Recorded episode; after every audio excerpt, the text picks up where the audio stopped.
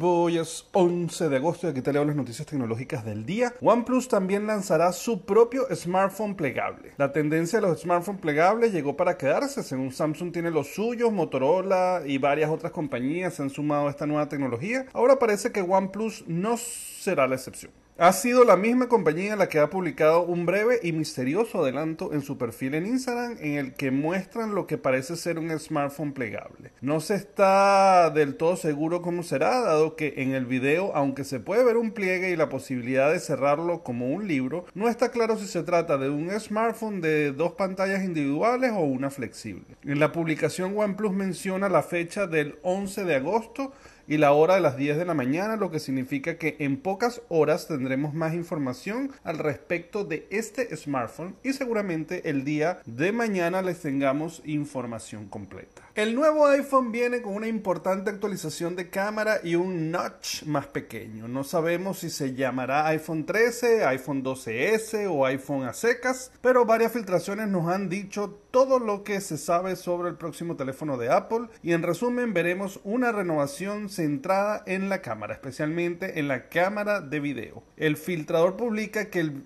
iPhone de este año mantendrá el tamaño y diseño de sus predecesores con una excepción. Cambiará el corte de la pantalla para la cámara frontal y el sistema de Face ID por primera vez desde el iPhone X será más pequeño. Según a pesar de las pobres ventas del iPhone 12 mini, Apple volverá a lanzar cuatro modelos con los siguientes nombres en clave y se estima que sean sucesores de todos los teléfonos actuales excepto el iPhone SE. Los cuatro teléfonos llevarán un chip más rápido, el Apple A15, y vendrán con la tecnología de pantalla necesaria para habilitar una tasa de refresco más alta. La cámara tendrá al menos tres funciones nuevas, modo retrato para video, un nuevo formato de video llamado ProRes y un nuevo filtro basado en inteligencia artificial para mejorar el aspecto y los colores de la foto.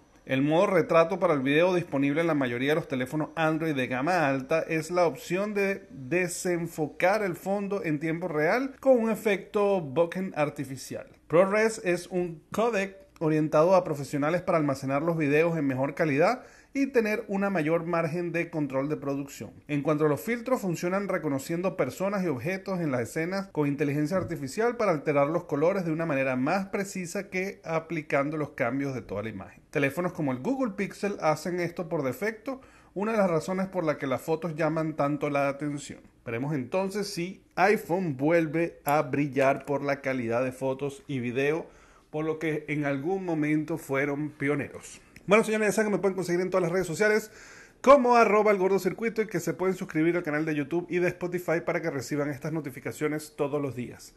Nos vemos mañana. Bye bye.